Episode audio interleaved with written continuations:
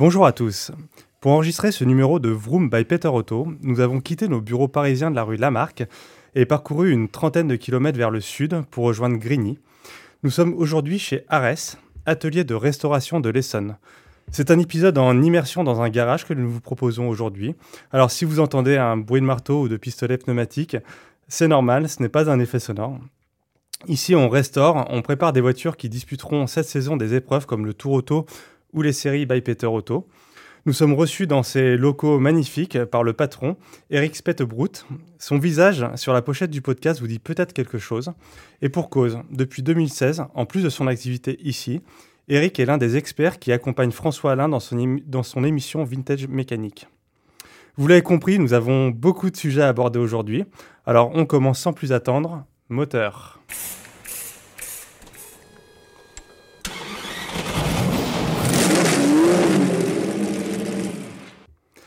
Alors, Eric Spetbrood, vous êtes né le 3 avril 1961 à Ivry-sur-Seine, dans le Val-de-Marne. Et quel est votre premier souvenir euh, automobile? Bonjour Julien. Euh, ça remonte à très très longtemps puisque mon père était un passionné de, voitures et on a eu la chance quand on était jeune d'avoir euh, dans la famille pour nous emmener à l'école de très grosses voitures qui permettaient à ma mère de nous emmener deux, mon frère et moi à l'école et de revenir le soir à 5 ou 6 dans la voiture puisqu'il roulait avec des, des grosses Opel Amiral, des choses comme ça. Des... Ce sont mes premiers vrais souvenirs de voiture euh, qui m'ont marqué. Et c'est vrai que j'en ai gardé une passion pour les gros moteurs et les gros volumes. Et, à quel moment vous avez commencé à les bricoler, ces voitures? Ça a commencé tôt. Ça a commencé, je pense, comme quasiment tous les gamins. On a commencé avec nos mobilettes. Hein. Et puis, euh, et puis bah, de mobilettes, on est passé aux motos. Puis des motos, on est passé à nos premières voitures qui étaient euh, ce qu'on pouvait se payer. Donc, comme tout le monde, enfin, comme bien souvent, des voitures qui n'étaient pas vraiment en état, donc il a fallu les faire rouler. Et puis quand ça s'est mis à rouler, bah, nos copains ont su qu'on savait les faire rouler, donc ils ont commencé à venir nous, voir, mon frère et moi, et puis voilà, et puis c'est parti comme ça. On marche de ça à côté, on a fait tous les deux nos études, mais euh, c'était quelque chose qu'on avait de chevillé au corps malgré tout, et euh, ça revenait en permanence. Étant en plus issu d'une famille d'artisans qui étaient dans le transport, euh, notre argent de poche, on l'a gagné en faisant de la mécanique sur les poids lourds le week-end. Donc euh, la mécanique, c'était quelque chose qu'on avait euh, chez nous dans la famille. C'était pas quelque chose qu'on devait apprendre, mais quelque chose qu'on devait savoir en plus, comme respirer ou marcher. Oui, parce que malgré euh, cette passion pour la mécanique, vous n'avez pas choisi un cursus scolaire forcément dans, cette direction. J'ai un cursus un peu spécial. Mon frère, qui était, qui était plus jeune que moi, a eu la chance. Mes parents ont rapidement compris que valait mieux nous laisser aller dans le sens qu'on aimait. Mais moi, j'ai eu la chance de fréquenter des écoles, les jésuites, le droit, les leçons de piano, etc. J'ai eu le droit à tout, moi. Mais en fait, j'ai quand même fini sur une voie de garage. ouais, je crois que j'ai lu que vous avez même travaillé dans une banque. Ah, tout à fait. mon première expérience professionnelle, c'était une banque. Et euh, c'était pas mon truc. et, alors justement, comment ça s'est fait? En, 84, à l'âge de 23 ans euh, seulement, vous avez créé l'atelier Arès à Juvisy euh, au début, avec votre frère Lionel. Oui, c'est ça. Et euh, racontez-nous vos débuts, comment vous avez fait cette transition de la banque à, à créer un, atelier de réparation automobile? Alors je m'ennuyais beaucoup à la banque, et mon frère qui était rentré, qui, avait été, qui, était, qui avait été débauché de l'école, enfin embauché à la sortie de l'école par Renault, euh, parce qu'il était sorti meilleur élève de sa promotion, euh, s'ennuyait chez Renault pendant que je m'ennuyais à la banque. Et donc, euh, on continuait un petit peu à bricoler à côté, à faire des voitures, à s'intéresser beaucoup à ça, à fréquenter des gens qui étaient dans le domaine. J'ai un ami d'enfance qui avait eu la bonne idée de s'acheter une techno à l'époque, et donc on passait nos soirées à la préparer et nos week-ends à la casser, qui occupe à temps plein. Et puis c'est venu comme ça. Euh, Donc c'était une monoplace. Hein. Ouais, ouais, une monoplace techno, c'est ça. Ouais, ouais. Et puis euh, euh, ce qui s'est passé, c'est que moi je me voyais pas rester dans. enfin, c'était pas, j'étais pas fait pour ce, ce type d'activité professionnelle. Et mon frère s'embêtait dans, un, dans un atelier. il était rentré ensuite, il avait démissionné, était rentré chez Mercedes, il était peintre chez Mercedes. Je me souviens qu'à l'époque, il gagnait autant d'argent que mon père à l'âge de, de 22 ans, ce qui était. voilà. Mais ça ne suffisait pas. Donc on s'est dit, euh, mais rigolez pas, on s'est dit, on va, c'était la grande époque, tout le monde fonctionnait, ça marchait bien, l'économie. Euh, on s'est dit, Bernard Tapie était au sommet de sa gloire, on s'est dit, on va peindre des hélicoptères. Et donc on s'est dit, on va monter une cabine de peinture sur l'héliport d'ici les Moulineaux, ce qui s'est révélé une hérésie euh, complète. On s'est fait, j'avais, je vous rappelle, 22 ans, mon frère en avait 19 ou 20. Parce qu'il n'y avait pas assez de clients? Non, parce que c'était pas du tout dans, le, dans leur schéma. Vous savez, euh, le raisonnement d'une cabine de peinture euh, sur Paris ou sa petite couronne, c'est complètement délirant. Quoi. Ils ont autre chose à faire de leur mètre carré. Et puis, on avait, je vous dis, on n'avait pas l'âge, on n'était pas crédible. Donc, on nous a renvoyés dans nos 22 mètres. Et donc, on s'est dit, il faut qu'on fasse autre chose. Et comme on avait quand même une idée assez précise de ce qu'on voulait faire dans le domaine, on ne pouvait pas se contenter d'ouvrir une carrosserie normale. Et donc, on s'est dit, on va faire quelque chose. On va aller voir des gens qui ont envie euh, d'un travail qui soit bien fait. C'était déjà euh, un. À l'époque, on avait vraiment des gosses, hein, et euh, c'est jamais, ça s'est jamais arrêté, quoi. Donc, on a, après avoir cherché un petit peu différentes solutions, c'est un peu cherché chacun de son côté. On s'est dit bon, allez, on démissionne tous les deux. Je dis tout le temps, on a réussi à faire euh, rigoler tout le monde et pleurer nos parents à l'époque, hein, parce qu'ils nous voyaient bien casés, mon frère chez Renault, moi dans une banque, tout allait bien pour eux. Quoi. Deux gendres idéaux. voilà, exactement. Et patatrac, la, cabane est tombée sur le chien. On s'est mis à, notre compte dans un tout petit garage. Et il a fallu, euh, alors 22 ans, pas de relation, pas d'expérience, euh, pas de copains qui ont des voitures de collection. On a attendu longtemps que le premier client arrive quand même. Et puis, bah, petit à petit, après, ça s'est fait. Et puis, comme on bossait pas mal, on a quelques gros professionnels qui nous ont beaucoup aidés. Des gens, à l'époque, c'était l'époque des grands marchands de voitures. Euh, vous savez, euh, des gens qui vendaient 200, 250 voitures par an. Euh, je ne vais pas les citer. Généralement, leur nom se termine en quart. Il y en a deux, trois comme ça. Et pardon, ces gens-là nous ont fait travailler. On a appris notre métier, nous ont rempli l'atelier. C'était pas toujours très lucratif, mais au moins, on avait des voitures et on pouvait exercer notre art. Et, vous, à l'époque, ça vous a paru évident de vous concentrer sur les voitures euh, anciennes? Parce que c'était moins, la, j'allais dire, la mode qu'aujourd'hui. C'était moins en, vogue. Au début des années 80, les gens achetaient des voitures euh, modernes et en étaient euh, très fiers. Alors schématiquement, c'était pas la mode du tout, et la majorité des gens ne comprenaient pas ce qu'on faisait. Hein. je me souviens de scènes assez cocasses chez les, gros, les gros distributeurs parisiens qui soit à Levallois pour certaines marques allemandes ou qui soit pas très loin pour d'autres marques italiennes. Ou même, je me souviens très bien de la place d'Aligre pour Jaguar, où quand on est dans les magasins, on nous disait Tu nous ennuies avec tes vieilles voitures. Vous savez, c'était l'essor de la technologie. Ils avaient des, outils magnifiques. Je me souviens des énormes visionneuses qui étaient le top de la technologie à l'époque pour chercher les pièces détachées.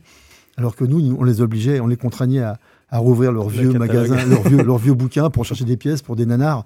Ils comprenaient pas très bien.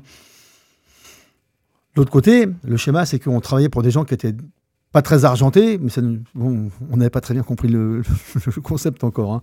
Mais par contre, c'était des gens qui savaient exactement ce qu'ils voulaient, c'était des belles mécaniques, ça nous plaisait, on avait rêvé de ces voitures-là.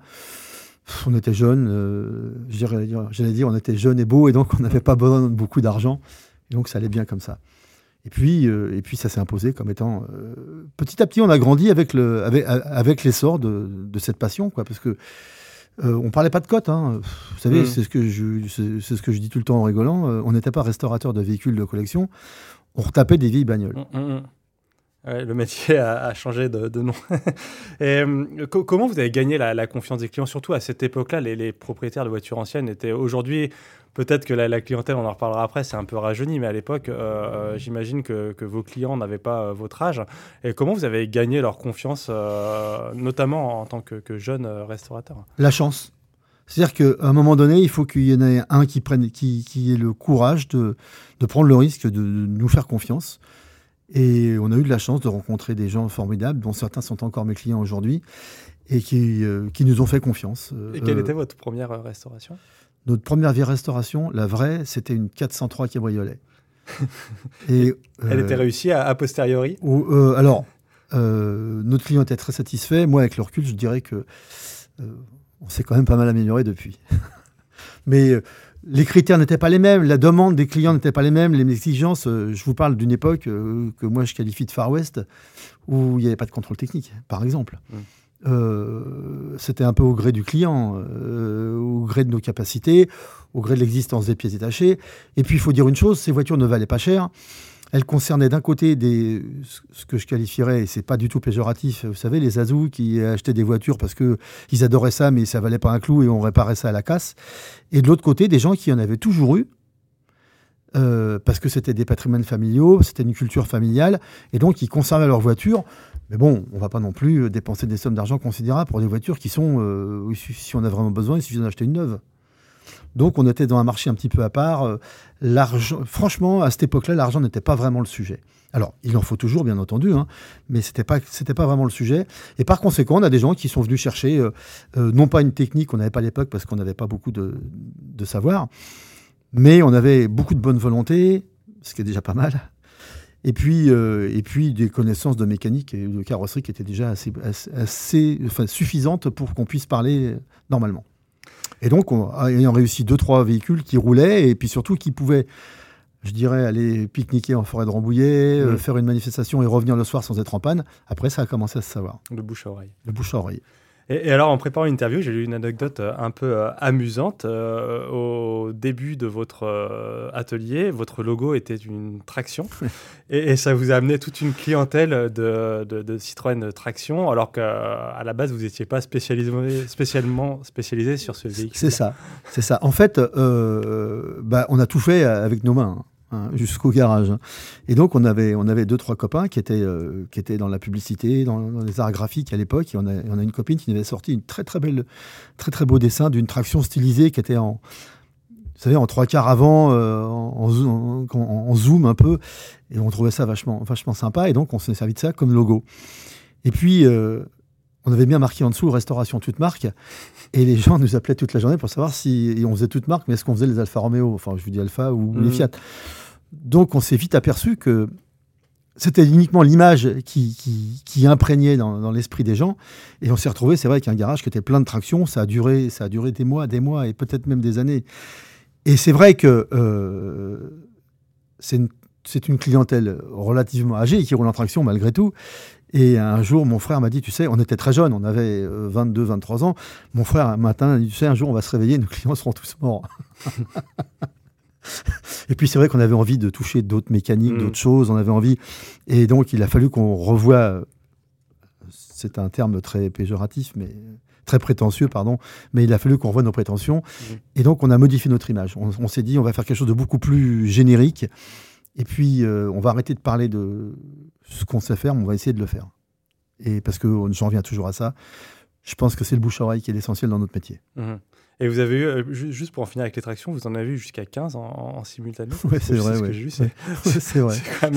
concession. Une concession. Mais ceci dit, c'est une excellente mécanique. C'est des voitures qui sont vachement sympas. C'est des voitures qui parlent à toutes les familles. Euh, on veut partir pique-niquer, on a un mariage dans la famille, on a un copain. Voilà, c'est sympa. quoi. C'est une voiture marrante.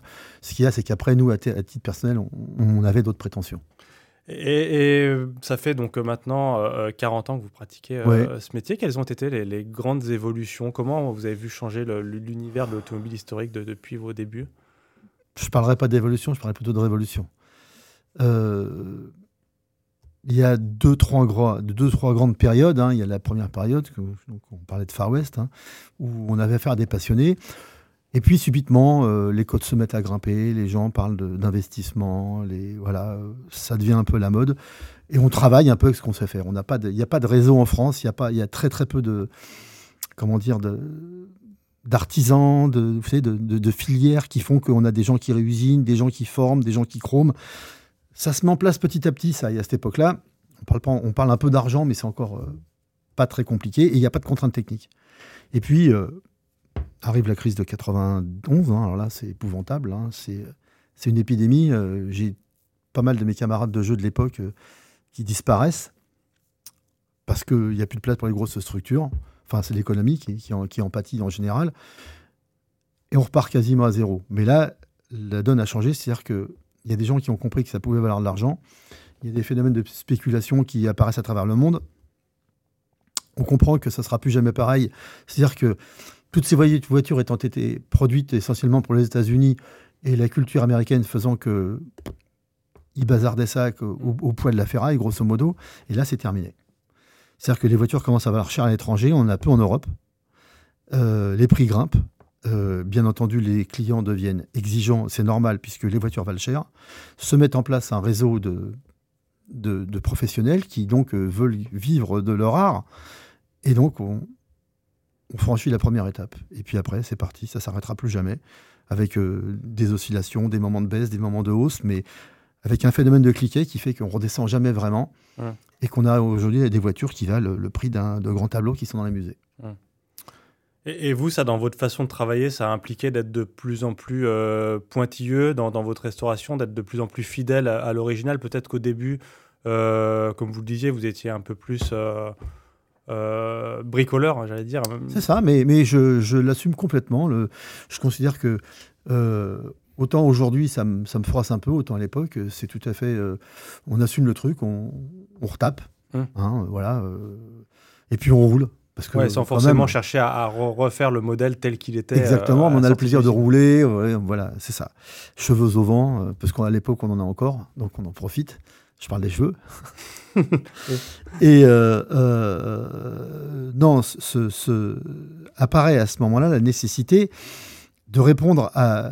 C'est simple, hein, euh, à partir du moment où on, on veut devenir des professionnels, on considère qu'on est des hommes de l'art. Par conséquent, on doit savoir de quoi on parle et on doit le réaliser dans les règles de l'art. C'est tout à fait légitime que le client ait cette exigence et à partir de. Parce que de toute façon, on sait très bien qu'à un moment donné, parce que je vous rappelle que le meilleur moment en amour, c'est quand on monte l'escalier. Donc, euh, ils ont beau nous jurer qu'ils les vendront jamais. Quand on restaure une voiture pour un client, à un moment Mhm. donné, dès qu'elle est terminée, ils pensent déjà à la suivante. Donc, par conséquent, interviendra inexorablement le moment où la voiture sera mise en vente. Et là, il faut qu'elle soit dans les critères. On a toute une période comme ça qui, qui, qui va, je dirais, de- des années 90 aux années 2000, euh, 2010, où ça se, ça se professionnalise, ça devient. euh, Il y a plein de gens qui apparaissent, il y a des, des- des fi- des filières complètes hein, avec, euh, avec euh, voilà, les, sous-traitants, etc. Et ça devient très professionnel, parce qu'il faut dire aujourd'hui que c'est devenu un milieu très professionnel. Et on a cette phase qui va, alors avec des, des- des changements de métier, parce que mon métier a évolué tout le temps. Il a fallu qu'on change de métier au moins quatre fois, parce que on est passé de la populaire à des voitures qui soient beaucoup plus ludiques, des voitures ludiques à des voitures plus prestigieuses, et des voitures plus prestigieuses, des voitures qui sont plus techniques. Toujours dans le souci de garder une espèce de d'avance sur la, sur le, sur la tendance.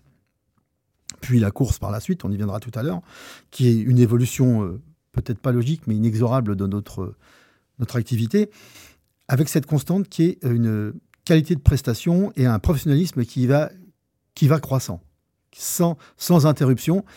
Et on a une espèce de, je dirais, de césure qui, a- qui, qui intervient il y a une petite dizaine d'années, où ça se démocratise tellement. On commence à en parler à la télé, il y a Mm. des journaux partout. Euh, il est de bon ton. Il y a une génération qui apparaît de toute façon, qui arrive pas loin de la retraite, qui a des moyens, qui a envie, qui a, qui a envie d'évoquer son passé, qui a envie de se faire plaisir, qui a envie de, voilà, de profiter de ses loisirs. Et là, le marché explose et on se retrouve avec euh, côte à côte des gens qui sont de- d'excellents professionnels et des gens qui n'ont aucune connaissance des choses. J'ai tendance à dire en rigolant parfois que des fois j'ai l'impression de vendre euh, des fenêtres en PVC ou des vérandas. Mm. Parce que apparaissent des professionnels qui n'ont pas, et encore une fois, c'est pas péjoratif, bien que mes propos pourraient le laisser paraître, ils n'ont pas la culture, ils n'ont pas la connaissance. Et donc, euh, de toute bonne foi, ils achètent des voitures qui sont parfois pas comme elles devraient être, ils les revendent avec la marge qu'ils doivent appliquer dessus pour vivre, et qui les revendent pas comme elles devraient être. Et là, mon métier change à ce moment-là, encore une fois. Ce qui, je dois le dire, euh, énerve beaucoup mon frère, qui, assume beaucoup plus la partie technique. On a aujourd'hui, je dirais, c'est 25-30% de notre activité, c'est de faire rentrer à l'atelier des voitures qui n'ont jamais roulé, qui ont été restaurées. Il faut recommencer parce que ça ne fonctionne pas, parce que Ouais. c'est pas la bonne technologie qui est appliquée, c'est pas le bon savoir-faire, c'est pas les bonnes pièces. Voilà, donc on recommence. C'est une nouvelle façon d'appréhender le métier et je pense que euh, c'est inexorable. J'attends l'étape suivante. et, et vous avez une petite idée justement de, de l'évolution que peut avoir euh, euh, l'univers de l'automobile ancienne dans, dans- dans les années à venir? Vous savez, je suis quelqu'un de très inquiet, moi. Je, passe ma vie le nez en l'air et ce qui se passe aujourd'hui ne m'intéresse pas vraiment. Ce qui m'intéresse, c'est ce qui va passer euh, demain, voire après-demain. Et donc, euh, je m'intéresse beaucoup à ça. J'ai des, impressions qui ne sont pas toujours très, très agréables, mais qui, je pense, vont se réaliser. Je pense que euh, la conjoncture actuelle économique, politique, ce que vous voulez, fait les contraintes vont devenir de plus en plus lourdes sur ce, ce type de voiture. Et ces contraintes, ont un, effet pervers, c'est que ou c'est parfait, ou ça devient inexploitable. Et si c'est parfait, ça coûte cher. Donc, ipso facto, il y a des voitures qui vont sortir. Je dirais qu'il y a une gamme de voitures relativement populaire qui n'aura plus sa place parce que ça sera tellement de contraintes financières et techniques et pour les gens que les gens se, désintéresseront de ça, ça ne sera plus un loisir. Et puis de l'autre côté, vous avez des voitures qui sont rarissimes, qui sont, qui sont des pièces de collection au, vrai sens du terme, et qui vont devenir euh, des icônes. J'ai toujours, je, les appelle les Jocondes en fait. Hein. En mmh. fait, l'idée, l'idée c'est simple. Hein. Si vous vouliez faire un portrait de famille euh, au siècle dernier, enfin au siècle d'avant même, il fallait faire appel à un peintre soit vous faisiez un tableau qui était un tableau qui était fait par un peintre du coin, il y avait euh, toute votre famille, et puis ça finissait, euh, dans le meilleur des cas, euh, dans votre grenier ou le grenier du grand-père, et dans le pire des cas, sur une brocante ou dans la cheminée. Et puis, si vous étiez d'une famille noble, vous aviez des relations, c'était un grand peintre qui faisait votre famille et, votre mmh. portrait, pardon. Et avec un peu de chance, euh, ça peut être Renoir qui a fait un portrait de la famille. Et là, ça finit dans un musée. Et ben, je pense qu'il en est de même pour les autos. Je pense que ça va se passer de la même façon. D'où l'intérêt d'être de plus en plus méticuleux, respectueux de l'authenticité et, de, et de respect de l'origine, parce que c'est ce qui va faire la différence. Mhm. Moi, il n'est pas rare aujourd'hui, quand un client veut vendre une voiture, qu'un éventuel acquéreur me téléphone et me dise euh, écoutez, est-ce qu'on peut venir voir la voiture de monsieur Intel euh, Par contre, je viendrai avec mon expert et mon garagiste. Mhm. Et ils passent 4 heures sur place avec euh, leur tablette, leur, leur, lumière, leur téléphone, machin, à prendre des notes et puis à faire un rapport très circonstancié. Et quand ils recontactent mon client, à qui j'ai pris beaucoup d'argent, il y a deux discours. Soit il dit écoutez, la voiture est pas mal, et il discute d'argent, soit il dit écoutez, mon expert a vu la voiture faut changer ça, ça c'est pas la bonne taille de pneus, c'est pas les bonnes jantes, euh, les sièges sont pas de la bonne année, euh, machin. Euh, je vous fais une proposition à 50%. Et là, je vous assure que c'est généralement moi qui passe un mauvais quart d'heure. Et ça, c'est inexorable. C'est, ça me dérange pas. Ça me dérange pas. Ça va obliger nous, moi et mes camarades de, camarades de jeu à devenir de plus en plus pros. Hmm. Et, alors justement, vous parlez de, du développement de ces compétences euh, dans le temps. Euh, vous avez fait le choix, vous, de maximiser ses compétences euh, en interne. Vous faites pratiquement tout ici. Vous avez une cabine de peinture, un carrossier. vous faites aussi, je crois, la sellerie. On a un de sellerie à l'étage, tout à fait. Euh, euh, tout ça, c'est à quel moment vous avez fait ces choix-là et comment vous trouvez les personnes capables de faire, euh, de, faire de la carrosserie ou de la sellerie sur des voitures aussi différentes que celles que vous avez ici? Vaste sujet, vous avez peut-être 5 heures à m'accorder oui, on, peut, on y va. non, non. D'une part déjà, du fait qu'on est, qu'on est, mon frère et moi, des bricoleurs, on avait cette volonté qui soit d'une part par la curiosité ou l'envie et d'une part par le manque d'argent euh, euh, le besoin et la nécessité de faire beaucoup de choses nous-mêmes. Donc, dès le début, on a fait nous-mêmes toute notre carrosserie, toute notre peinture, toute notre mécanique, toute notre électricité.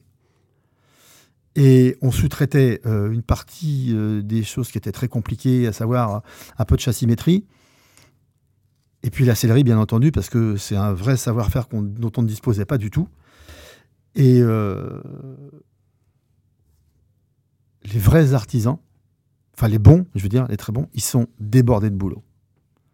Donc je ne vois pas pourquoi ils viennent travailler pour moi, parce qu'ils ont déjà assez à s'occuper d'eux-mêmes euh, et de leurs clients.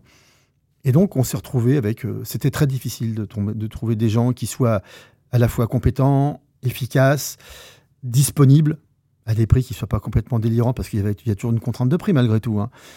Et donc, on y arrivait par moments, ça marchait pendant un an, ça marchait plus, ça marchait à nouveau, ça marchait plus. Je vous rappelle que quand vous travaillez pendant deux ans sur une voiture, euh, hormis les chromes et la peinture, le client ne voit pas grand-chose quand il vient voir la voiture. Ce qu'il voit, c'est quand il, et surtout son épouse ou ses copains quand il l'accompagne pour chez la voiture, vous savez, la fameuse arlésienne qu'on attend depuis deux ans, quand ils ouvrent la porte et qu'est-ce qu'ils voient, c'est la sellerie. Si la sellerie est ratée, vous avez pu bosser comme un chef pendant deux ans, c'est foutu. Et la première impression a tellement d'importance que c'est fondamental. Et donc, il a fallu qu'on se rende à l'évidence. Euh, des choses nous convenaient pas, il allait falloir qu'on le fasse nous-mêmes. Mais je ne suis pas exceptionnel dans ce domaine. Hein. Je vois tous mes camarades de jeu, ils font pareil que moi. Hein. Au fur et à mesure, on, intègre parce que parce qu'on a des envies, des envies personnelles. On a, il faut une perception, même même alors artistique n'est pas n'est pas le bon mot, mais euh, il faut une harmonie, il faut mm. il faut de l'intelligence, il faut voilà, il faut que la sellerie colle avec la peinture et qui elle-même colle avec la carrosserie tout ça, tout ça c'est un, un tout. Et en sous-traitant, c'est bien sûr hein, d'excellents gens qui font, d'excellents professionnels qui font le choix de, de, se diversifier, mais créer la symbiose entre les différents intervenants, c'est très compliqué. Nous, on n'a pas réussi. Ou quand on a réussi, à notre grand désespoir, à un moment donné, les gens te disent euh, j'ai plus le temps de m'occuper de toi, j'ai trop de boulot à côté pour moi à titre personnel, euh, je m'en vais vivre ailleurs, enfin bref, la vie quoi. Et donc on s'est dit on arrête les frais. Et là, a commencé la véritable aventure. On s'est dit, on va prendre du personnel. Fantastique. et, et, en pratique, comment ça se passe quand une voiture euh, entre en, mauvais état, une voiture que vous ne connaissez pas euh, Comment vous trouvez euh, où vous fournir le cuir Comment vous savez comment il était cousu sur le modèle original Comment ces choses-là, vous, comment ces savoirs-là, vous arrivez à l'acquérir? Trois choses. La première, il est relativement rare que le propriétaire qui vient nous voir n'est pas lui une culture sur sa voiture, sur ce type de couleur, sur son année de production, etc. Donc déjà, on a une masse d'informations qui est non seulement intéressante, mais en plus capitale parce que c'est quand même euh, l'huile d'honneur d'ordre. Mmh. Donc déjà, c'est une masse d'informations. D'un autre côté, comme vous pouvez le voir, j'ai déjà un âge assez respectable avec mon frère, on en a vu passer un, paquet quand même. Donc on a un peu de culture, on a un peu de documentation, on a passé notre vie à racheter des livres, des photos, des documents, parce que c'est un des, un des secrets de ce métier, c'est de disposer d'informations le plus importante possible. Et quand vous n'avez pas, c'est d'avoir le bon réseau pour demander aux personnes, voire même à celui qui a la même voiture pour aller la voir. Mmh puis après, c'est un réseau de, sous-traitants, de, fournisseurs. Euh, le cuir, euh, puisqu'on peut on parlait de ça, euh, il faut savoir que le cuir des Ferrari est fait avec des, un cuir très spécifique et il y a très très peu de gens qui vendent ce cuir-là.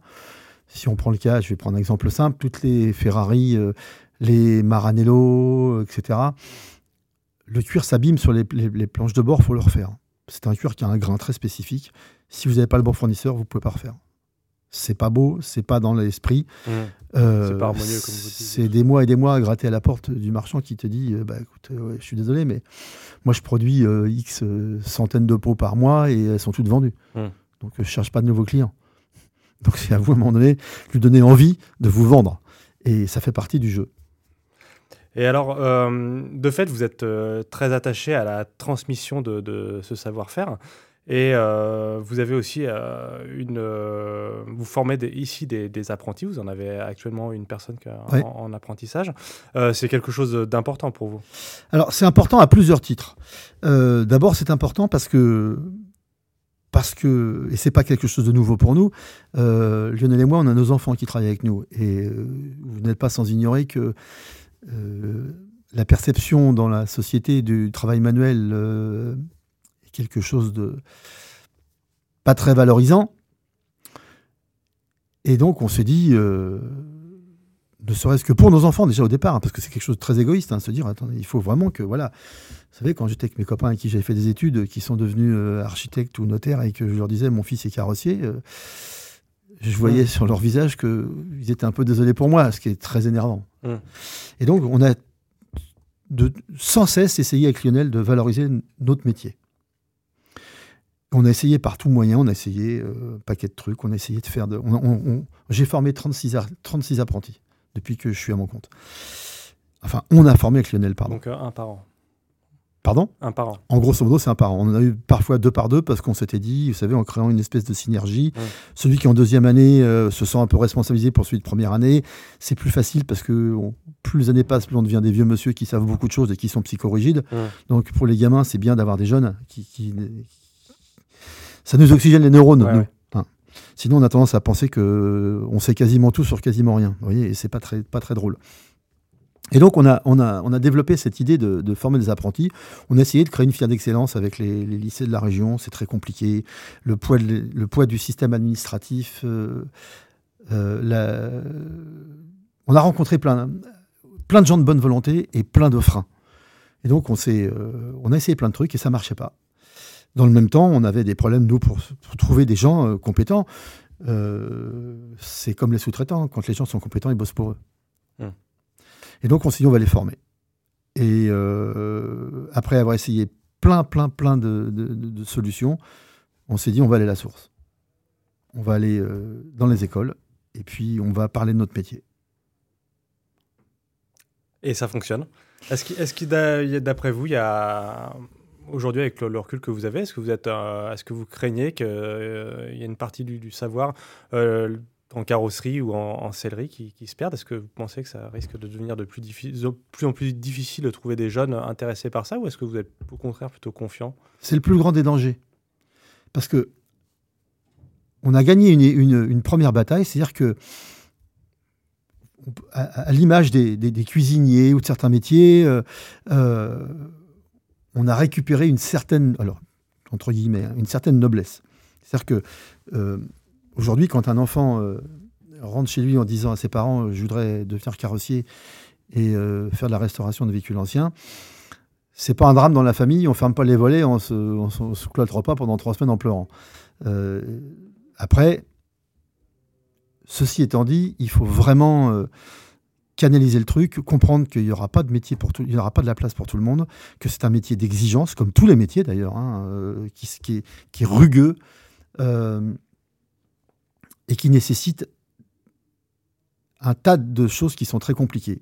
Pour répondre à votre question, le risque inhérent à ça, c'est qu'il y a une génération qui part, une très grosse génération là, puisque c'est, hein, et euh, tout le monde n'a pas transmis. Il y a de la documentation qui disparaît. Il y a des gens qui ont un savoir-faire qui est tout à fait empirique. Si on ne va pas chez eux les chercher, euh, moi j'envoie mes enfants euh, bosser un peu avec eux, bricoler, se frotter à eux, je dirais, parce que c'est un peu contagieux le savoir. Hein. si je n'envoie pas mes, jeunes chercher chez eux, on va le perdre. Parce que ça ne se transmet pas, parce que vous savez, c'est dans le bouquin, il y a marqué de mettre trois tours. moi, j'ai toujours remarqué que si tu ne mets pas trois tours, un quart, ça fonctionne pas. Ça, si on vous le dit pas, vous pouvez pas le deviner. Et, si c'est perdu, c'est des années à recasser pour retrouver pourquoi ça a cassé et qu'est-ce qu'il faut plus faire. Et donc, on essaye euh, vraiment. Je pense que je suis pas tout seul. Il y a plein de gens qui ont pris conscience de ça. Même certaines écoles ont pris conscience de ça et font appel à nous aujourd'hui pour dispenser un peu de savoir. Et c'est ça un petit peu le côté que je trouve excitant aujourd'hui. C'est une des choses qui m'anime un petit peu. Et puis surtout, on, on fréquente des jeunes. Et ça, ça fait du bien. Et au-delà de la transmission euh, orale, il y a des choses euh, à écrire dans, ce domaine-là, justement, sur ce que vous disiez, pour pas que ça se perde? Est-ce que vous annotez vos, vos, manuels ou est-ce que vous faites des choses Alors nous, on, annote nos manuels d'atelier. On a la chance d'avoir récupéré des manuels d'atelier pardon, qui avaient déjà été annotés par nos, par nos anciens. Euh, après, j'ai des, des confrères qui commencent à écrire un petit peu, ce qui est bien. Ce qui est bien parce que parce que ça donnera les lettres de noblesse à notre métier avec, euh, avec un, savoir-faire euh, euh, déterminé, avec des, critères, et on pourra se référer à ça. moi, j'ai pas le temps.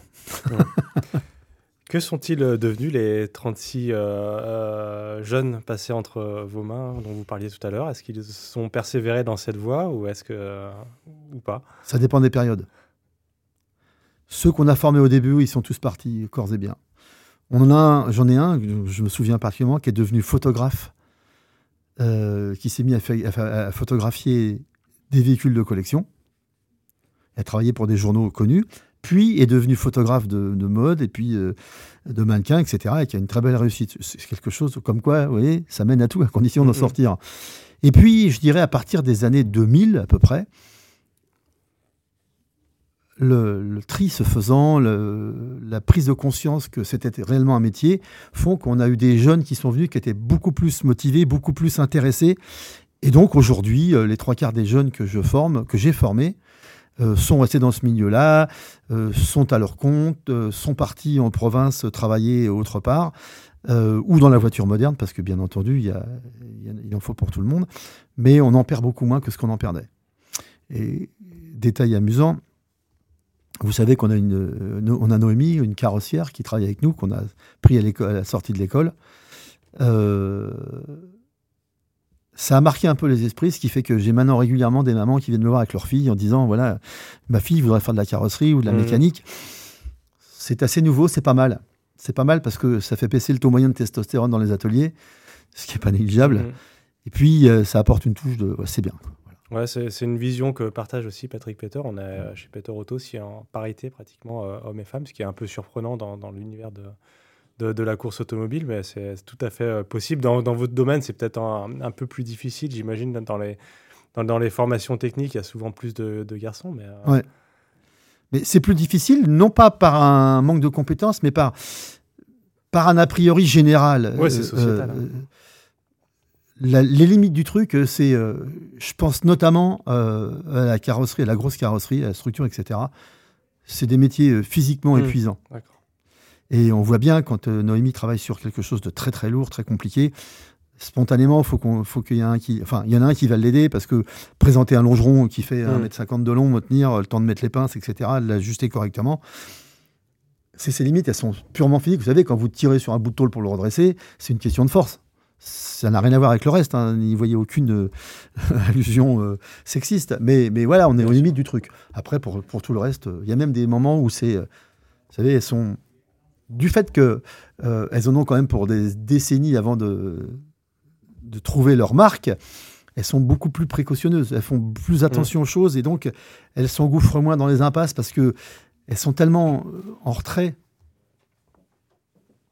Donc il y a du boulot, mais ça avance bien quand même. Mmh, mmh. revenons un petit peu à ce que vous disiez tout à l'heure. Vous travaillez avec votre frère, votre fils, votre neveu. on est donc dans une structure un peu familiale. Quelles sont les, forces et les faiblesses de, ce schéma d'entreprise?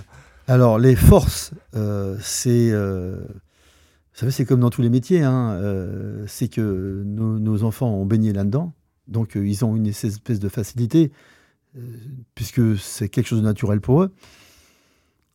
Euh, ensuite, euh, je pense, malgré tout, il faut être objectif, je pense qu'on a une patience, euh, on a eu une patience beaucoup plus disponible pour eux parce que on continuait le soir, on, s'y remettait, on prenait du temps parce que c'est nos enfants et on les aime, hein, il n'y a pas de sujet avec ça. Après, les inconvénients, il y en a quand même pas mal. Le premier, c'est que ces pauvres gosses, euh, quand les autres partaient à 18h, ils restaient parce qu'on recommençait ou on continuait. Euh, quelque chose que moi j'ai dû apprendre et que j'ai eu beaucoup de mal à apprendre. Et euh, mon fils aîné, qui est, qui est, dans le métier aussi, en a beaucoup souffert.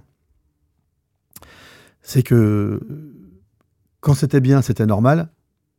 Et quand c'était mal, tu te faisais disputer. Mmh. C'est pas comme ça qu'on fait avancer les choses. Il a fallu que j'apprenne que. Plus exigeant, forcément. Oui, parce que parce que c'est un métier d'exigence, mais, mais il faut relativiser les choses. Deuxième inconvénient, et qui n'est pas le des moindres, c'est que quand vous bossez chez votre père, vous vous levez le matin, euh, vous voyez votre père en face de vous, vous partez au boulot, vous arrivez, vous voyez votre patron devant vous, c'est le même bonhomme.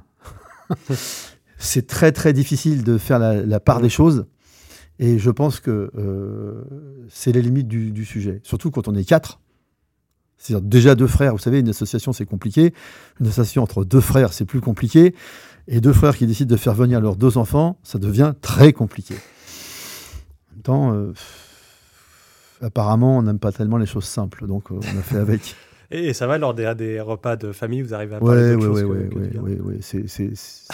C'est aplani aujourd'hui. Vous savez, Lionel et moi, on est, on a fait plus que ce qu'on va en faire. Hein. Donc, euh, on relativise les choses. Et puis, et surtout, ils ont commencé tellement tôt. Vous savez, moi, il m'a fallu, euh, pour faire rentrer un type lightweight, euh, je vais vous dire une Aston DB4, chose comme ça, il y en a les mois, il nous a fallu 25 euh, ans de métier. Quoi. Eux, ils ont commencé dessus. Vous imaginez le, gain en termes de temps. et puis, on leur a fait énormément confiance. C'est-à-dire qu'ils se sont lancés avec nous en back-office tout de suite. Ils ont pu se lancer dans des travaux qui étaient plus compliqués parce que de toute façon, on était le filet. Et donc, ils ont, pris, euh, ils ont, ils ont acquis rapidement une, un savoir, une aisance qu'on n'avait pas. Et donc, ils vont beaucoup plus vite que nous mmh. dans l'évolution, ce qui est une bonne chose. Vous venez de citer euh, deux modèles, euh, Jaguar Aston Martin, de voitures anglaises. Et quand on visite votre atelier, dont on publiera des photos sur nos réseaux sociaux, on voit aussi beaucoup d'anglaises. Est-ce que c'était une volonté de votre part ou est-ce que ça s'est fait tout seul? Ça s'est fait tout seul. Ça s'est fait tout seul, il y a plein de raisons. Euh, alors, il s'avère que vous êtes sur une semaine où il n'y a que des, anglaises. On, fait quand même, rassurez-vous, un peu d'allemande, un peu d'italienne, voire même un peu de française. Euh, on fait pas mal d'italienne quand même. Euh, en fait, ce qui s'est passé, c'est petit 1, dans les années où on a commencé à travailler, il y avait beaucoup, beaucoup d'anglais. les, gens collectionnaient beaucoup les voitures anglaises. Et en plus, c'est celles qui tombaient beaucoup en panne. Donc naturellement, c'est celle qui fréquentait le plus les garages. Et par la force des choses, on en a fait beaucoup. Et à partir du moment où on en fait beaucoup, on en revient à l'histoire du, bouche à oreille. À partir du moment où elle marche, parce que c'est ça le truc, hein, vous savez, quand euh, le gars a une, je sais pas, je vais vous dire, une Triomphe, euh, un TR4 ou une Mark II et qui sort le week-end avec ses amis pour un pique-nique, et que lui, il rentre, euh, la voiture, elle n'a pas chauffé, elle a démarré, elle a redémarré le soir, elle est présentable. À un moment donné, il a deux, trois copains qui lui demandent, dis donc, comment tu fais? Et puis après, c'est à lui de parler de nous, quoi. Mmh. ça s'est fait comme ça. Et on a, on a rapidement, enfin rapidement non, on a acquis la réputation de savoir faire rouler les voitures anglaises. Après, après il suffit de dérouler, quoi. Mmh. Et, combien vous avez de voitures en, simultané? Sur combien de voitures vous travaillez en même temps euh? Alors c'est un choix. On a un très gros stock. On a un carnet de, de, commandes qui est épouvantable, des délais de livraison qui sont monstrueux, je ne devrais pas le dire, mais... Et euh, en, contre, en, contrepartie, on a décidé qu'on prenait, qu'on limitait la surface de l'atelier. C'est-à-dire qu'il faut que les voitures, quand elles rentrent, elles soient travaillées et sorties.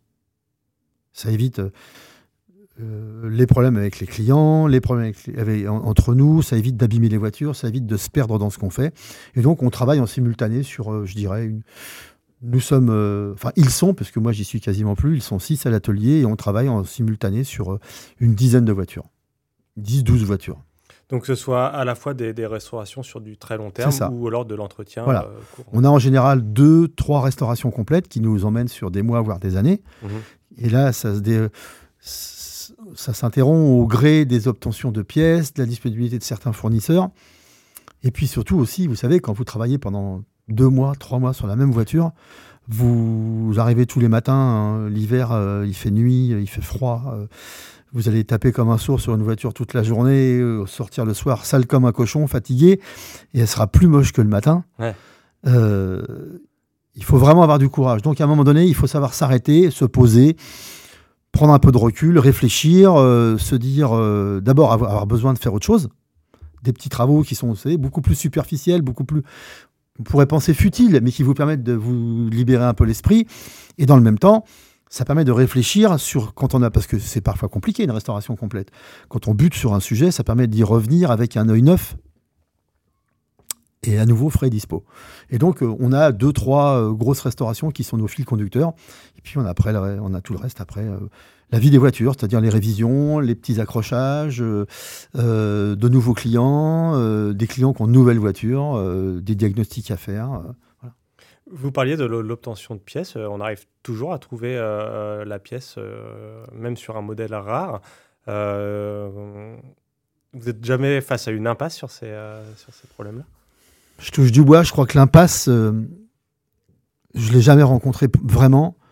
Par contre, c'est vrai qu'on est de plus en plus souvent euh, dans des ruelles très étroites. Ça, c'est clair. Avec des délais. qui, avec des délais qui sont. Alors, on a, on a différents facteurs qui viennent euh, s'ajouter les uns aux autres. Dans un premier temps, c'est indéniable, le stock de pièces disparaît. Les gens qui connaissent, qui savent où sont les stocks de pièces disparaissent.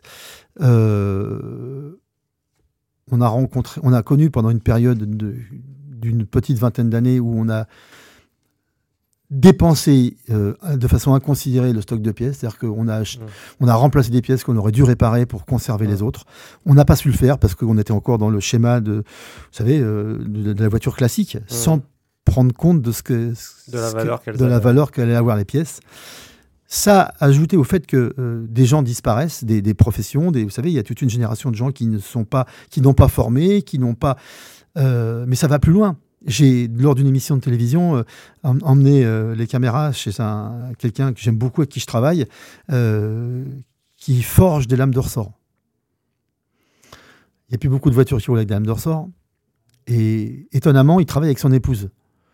pour la seule et simple raison que les outils dont il dispose ne sont plus aux normes et il n'a plus le droit de prendre des ouvriers pour travailler sur ces outils-là.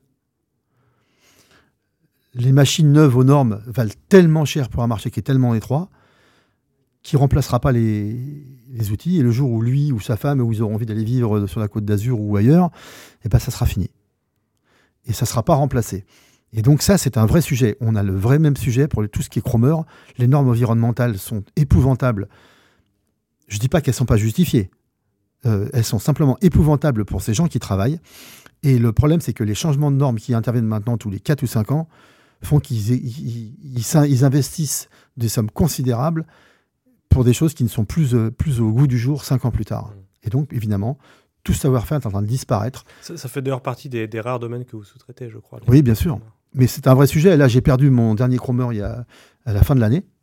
Et euh, je vais aller voir des gens qui sont euh, à 200 km d'ici.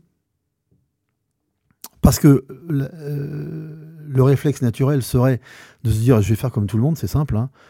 Je vais envoyer mes chromes en Pologne ou au Portugal. Il y a des gens là-bas qui ne sont pas soumis aux mêmes contraintes que nous. Et donc c'est plus facile, et donc moins coûteux, puisque la main-d'œuvre est dans, les normes environnementales font que c'est plus simple.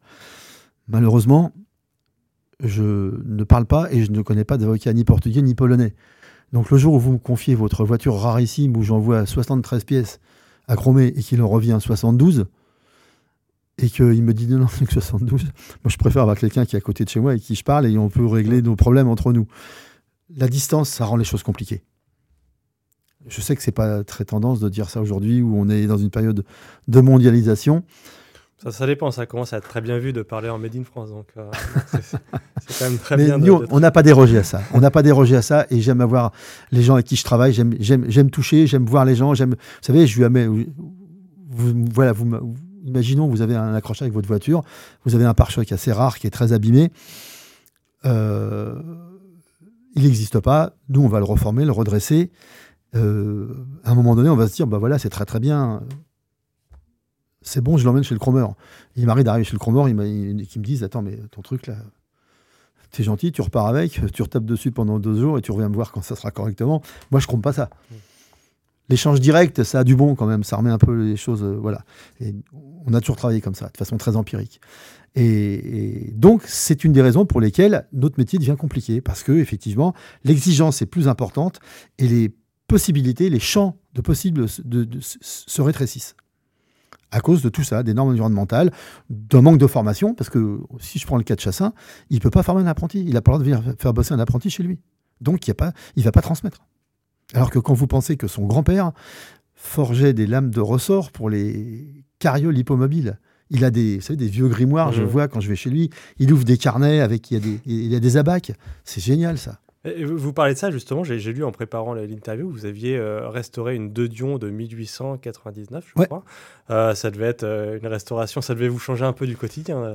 Alors ça, nous change, c'est, d'abord ça fait du bien, encore une fois, de ce que des neurones, et puis on, s'est marré avec Lionel parce que c'est son fils, c'est Erwin qui a fait le moteur. Et vous savez qu'à l'époque, il n'y avait aucune standardisation. Ça veut dire que le mécanicien qui faisait son moteur faisait ses filetages lui-même à la lime.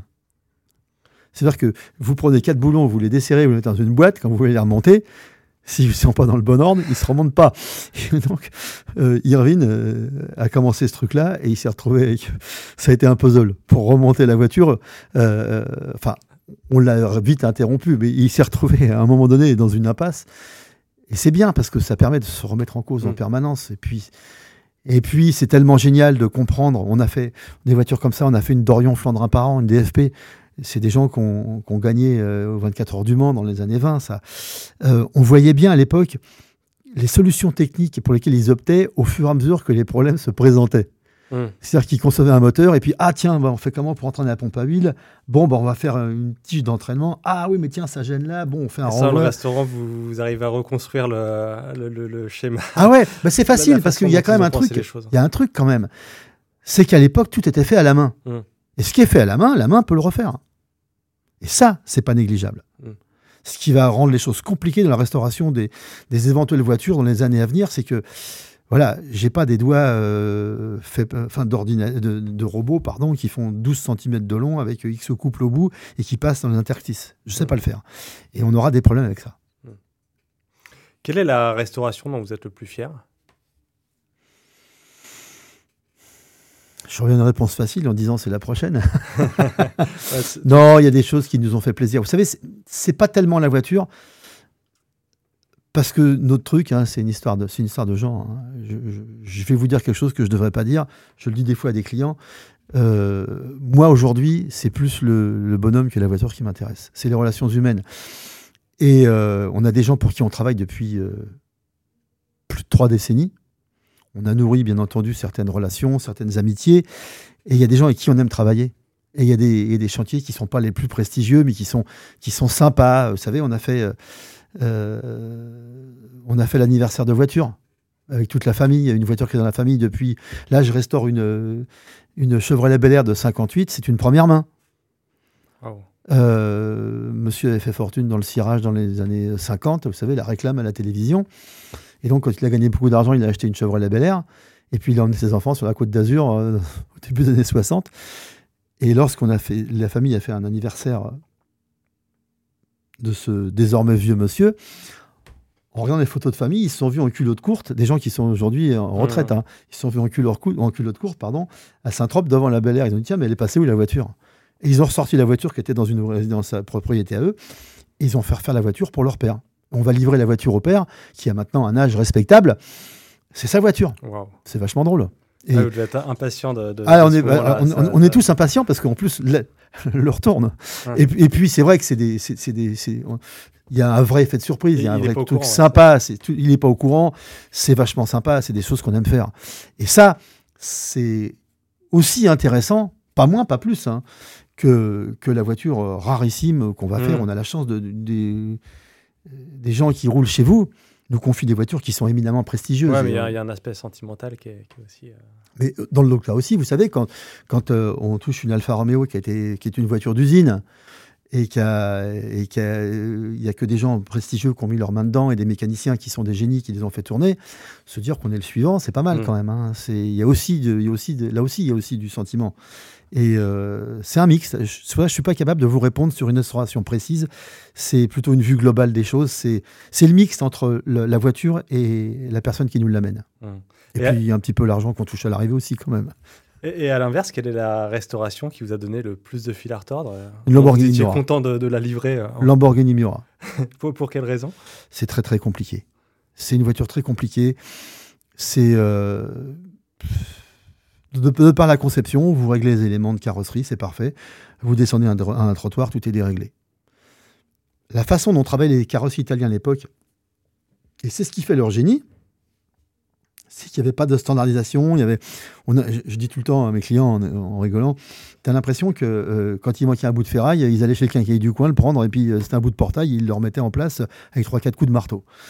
Et c'est très difficile parce que c'est à la fois très, exigeant en matière de, de, résultat final, mais le chemin à prendre pour y arriver est épouvantable. Il n'est pas du tout conventionnel. C'est long. C'est long, c'est dur, c'est ingrat. C'est ça a été une restauration difficile.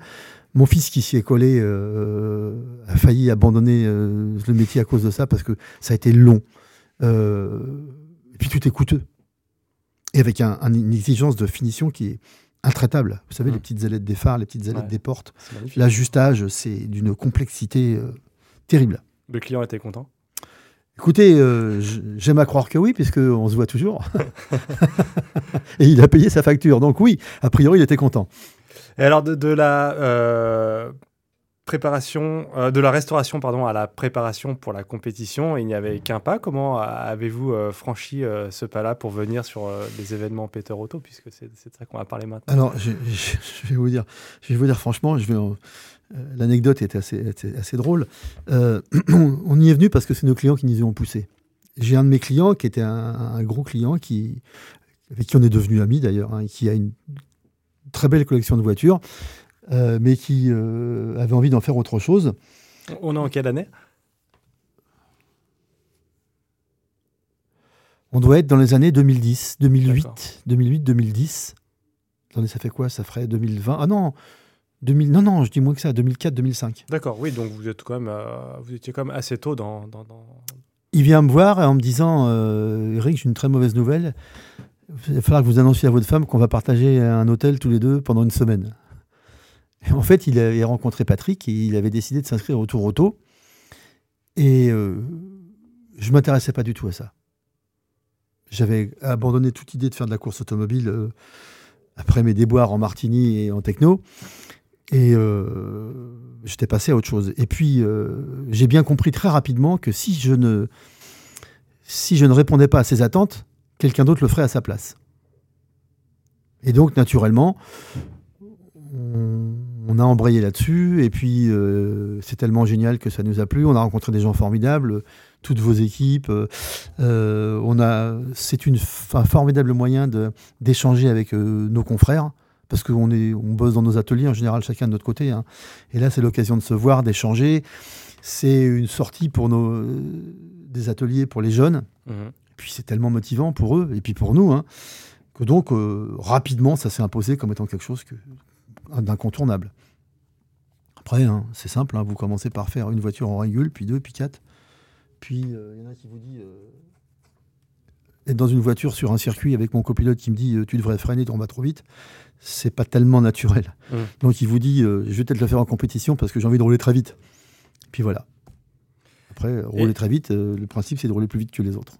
Et, et pour vous, dans le travail, qu'est-ce que cela change euh, de préparer une voiture pour la compétition plutôt qu'une une restauration normale? Vous êtes dans, dans des détails différents, j'imagine. Je vais vous faire deux réponses différentes euh, qui ont toutes les deux leur valeur, mais qui. euh, La première, c'est que c'est épouvantable parce que ça vous saccage le planning dans l'atelier. C'est énormément d'argent. C'est beaucoup moins lucratif. C'est que ça coûte énormément d'argent aux clients. Euh, c'est très difficile. C'est d'une exigence épouvantable. C'est une remise en cause permanente. C'est euh, des déceptions monstrueuses. Des joies, des pas de, de même niveau, mais des, c'est voilà, c'est les montagnes russes. Et d'un autre côté, c'est génial parce que c'est des montagnes russes, des déceptions épouvantables, des, joies immenses. Et puis surtout, moi, j'y ai trouvé quelque chose que j'ai un peu de mal à, vendre au départ, mais qui s'impose de toute façon. C'est génial pour les gens de l'atelier. Parce que ça les oblige à, se mettre. euh, et, je pense que, objectivement, euh, moi qui mets plus beaucoup les mains dedans, on le dit pas assez, mais ils font un boulot extraordinaire. Euh, c'est une remise en cause permanente. Ça veut dire que vous allez bosser loin de chez vous, loin de votre confort, loin de vos outils, loin de vos fournisseurs. Euh, parfois, vous bossez à même le, à même le goudron ou dans l'herbe. Euh, le, gars, le client, vous, alors je parle pas sur les circuits, je parle en rallye, euh, je pense en autour auto. Vous êtes à 30 km du client, il vous appelle pour dire qu'il y a un problème. euh, vous avez trois, quatre informations, vous roulez comme un dingue en réfléchissant. Qu'est-ce que il faut déjà que vous ayez visualisé la chose. Mm. Ça veut dire qu'il faut disposer d'une d'une culture qui fait que quand vous arrivez sur place, quand le pilote et le copilote vous sautent dessus, euh, on repart dans combien de temps? C'est pas grave, ça va aller, machin. Il faut que vous réfléchissiez Mm. comment je vais faire, qu'est-ce que je vais faire. C'est génial. Pour la formation, c'est génial. Et puis vous savez, ça vous oblige à vous mettre en difficulté. Et ça, c'est formateur. Vous disiez aussi tout à l'heure, avant de commencer l'enregistrement, que euh, dans votre univers, il y a une petite tendance à se refermer euh, sur soi-même, à rester dans son garage, et que les compétitions vous permettent de, de rencontrer un peu. C'est euh, formidable. gens. et- C'est formidable. C'est rencontrer euh, des gens qui sont euh, souvent plus compétents que vous et qui n'ont pas opté pour la même solution de vous. Vous dites, tiens, peut-être qu'il faut réfléchir encore un peu. Ça, c'est de la remise en cause, c'est de l'échange, euh, c'est une belle ambiance. C'est, euh, Oui, vous parliez tout à l'heure d'Yvan Mahé, qui est votre euh, concurrent sur les, les compétitions Peter Auto. Et, oh, il et est quand même deux crans, trois crans au-dessus de moi. hein, Et, pas- votre ami, mais, mais c'est quand même des gens que du coup vous voyez en Bien dehors sûr, des événements Peter Mais on n'est jamais, euh, on n'est jamais avare d'un, d'un conseil, euh, d'une pièce, de, d'un service, bien entendu, et ça doit se faire dans la bonne intelligence, et ça se passe comme ça en général. Et ça fait partie du plaisir, parce qu'effectivement, notre boulot, c'est, vous savez, c'est travailler là, on est, on est relativement discret de par l'activité qu'on a, donc euh, nos clients ne sont pas des gens qui se mettent en valeur, donc euh, on bosse de façon discrète. S'il n'y a pas ça, on reste dans notre coin, on bosse euh, avec nos outils, notre documentation, nos voitures, et on voit personne. Ouais. Et effectivement, le- la saison de course, c'est c'est les premières récréations. Mm. Et puis, eh bien, d'un autre côté, c'est énormément de travail. C'est une devenu, forme de team building pour votre équipe. Pardon? C'est une forme de team building pour votre Ouais, équipe. ça. tout à fait, exactement. Et puis en même temps, c'est euh, c'est- créer un, un, un microcosme quand même dans lequel il y a, il y a du travail pour tout le monde. Ça génère de l'activité, ça, ça supporte des gens qui fabriquent des pièces euh, qui ne pourraient pas travailler que pour la restauration. S'ils usinaient pas toute l'année pour les, pour les, les- les pièces mécaniques de course, le jour où on a besoin d'une- d'un d'un petit zizi pour une Facel Vega qui n'existe plus, bah, le gars, il n'est pas là avec sa machine-outil parce Ouais. qu'il a disparu. Alors que là, quand il fait des usinages toute l'année, bah, il est là. quoi. Mhm. Grâce à, cette demande permanente. C'est que du bonheur. Et puis vous savez, euh, vous retrouvez euh, là où étaient euh, les icônes il y a 30 ans, dans les mêmes paddocks, avec les mêmes voitures. C'est des éléments où vous vous dites, waouh, comment j'ai fait ouais, C'est assez incroyable quand on regarde. mais c'est fantastique. Vous savez, moi, il y a un truc. Euh, on a la chance donc d'avoir les passes et puis enfin d'être d'être sur la pit lane euh, au moment classique avec les changements de pilote la nuit. Quand vous êtes de l'autre côté et que vous voyez ça, moi j'ai mm. deux trois copains que j'ai fait venir. Je leur aurais payé un mot Bahamas, ils n'auraient pas été plus heureux. Hein. C'est quelque chose de mythique. Hein. Vous y êtes, vous êtes dans, le, dans le sein du sein. quoi. Hmm. Si euh, je vous amène une, Ford Escort euh, euh, et que je veux en faire d'une Mexico comme, comme celle que vous avez restaurée, qu'on voit dans, Vintage Mécanique, on en parlera tout à l'heure. Et qu'est-ce que ça implique? Quels travaux vous avez à faire sur, sur cette voiture pour la transformer en, bête de course? Ça dépend de ce que vous voulez. puisque vous parlez de cette voiture que j'adore, c'est un, vieux monsieur que j'adore qui, a fait, qui nous aide beaucoup, qui nous aime beaucoup et qui est charmant avec nous, qui parle toujours de nous dans des conditions euh, dithyrambique. Et euh, il, a, euh, il avait un quai des charges simple. il a couru sur des voitures fantastiques. Il connaît les pilotes de F1. Moi, je me suis retrouvé en, voiture avec lui. Son téléphone sonne. C'est Marion Andretti qui appelle. Quoi, je veux dire, voyez. Et il m'avait dit, voilà, je veux faire le tour auto avec mon épouse et euh, je veux pas mettre d'argent, je veux qu'on puisse se parler, être ensemble, je veux pas prendre la flotte. donc le quai des charges était celui-ci. Et donc on a fait quoi? On a fait un châssis qui est super, une voiture qui tient la route, elle est soudée au parquet on a enlevé tout ce qu'on a pu enlever euh, euh, pour gagner du poids, et puis on a gardé un moteur d'origine. Après, si vous me dites je veux un paquet de chevaux, euh, je veux être devant tout le monde au bout de la ligne droite, c'est pas du tout le même cahier des charges. Ça induit pas le même budget. Il a pas deux, il n'y a pas deux clients pareils. Il n'y a pas deux voitures qui sont pareilles. Et sur un engagement comme euh, au Tour Auto, euh, comment est-ce que vous vous structurez? J'imagine que c'est un gros défi euh, logistique pour vous. comment est-ce que ça se passe? Est-ce que les, personnes de votre atelier sont suffisantes ou est-ce que vous faites appel à des, gens de l'extérieur pour Alors on touche du bois. Jusqu'à présent. De combien de voitures vous avez sur un, Tour Alors, Selon les années et selon, on va dire entre, entre, 5 et, entre 5 et 10. D'accord. Voilà. 10 étant notre. Et comment se gère donc l'assistance de ces, de ces voitures? Eh bien, comme on peut. non, non, je plaisante. Euh, euh, on a la chance euh, de répartir. Alors, en fait, on répartit sur différents plateaux. On a la chance d'avoir des clients qui. on est une petite équipe familiale, vous savez, les gens se connaissent, nos clients se connaissent, on, partage les mêmes hôtels, on, on, dîne ensemble, on se connaît bien. Et donc, ils partagent les assistances en général. Hein. et donc, on a euh, généralement un camion avec deux mécaniciens pour euh, deux voitures sur un même plateau. On espère simplement que les deux voitures tomberont en panne au même moment avec une distance de 50 km. Ça, c'est hein, c'est la seule chose qu'on essaie d'éviter. Et puis on partage l'assistance en deux, ça fait qu'on divise les frais par deux. Ça veut dire que euh, nos deux mécaniciens sont dédiés à ces deux voitures. Après, on répartit par plateau, régularité, plateau 3, plateau 4. J'ai pas de voiture en plateau 5 en général, puisque c'est des voitures plus récentes et on n'en fait quasiment pas. Tout au moins pas, pas autour auto. Et puis après, bah moi j'ai. Euh, euh, donc on a des mécaniciens dans chaque voiture, puisqu'on est suffisamment de mécaniciens ici pour. Euh, et puis c'est des voitures qu'on connaît, qu'on a fait nous-mêmes. Et puis on a avec nous, on a, on a nos autres employés qui sont pas spécialement mécaniciens, mais qui euh, sont capables de faire le porteur d'eau, c'est-à-dire aller chercher les pièces, aller euh, euh, rouler quand on est vraiment crevé, qu'on a bossé la nuit et qu'il faut dormir un petit peu, sinon qui répondent au téléphone, qui et puis qui, qui, qui, mécanique avec nous quand il faut le faire, parce qu'il y a des choses, des opérations qui sont simples et qu'on peut faire à deux ou qui peuvent même faire tout seul.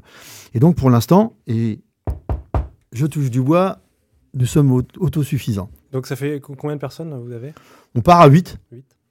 On part à 8, c'est-à-dire tout le monde, on ferme l'atelier. Et vous là-dedans, vous avez un petit rôle de, coordinateur Alors moi, voilà, moi généralement, j'ai pas un camion, avec, euh, encore que ça dépend des années, mais je roule avec une voiture et je fais le, je fais l'interface entre les différents camions et euh, c'est moi qui vais chercher euh, ce qui manque ou ce qu'il faut, ou qui rapporte ou qui aide, parce que aussi parfois quand il faut être à plusieurs, je suis là.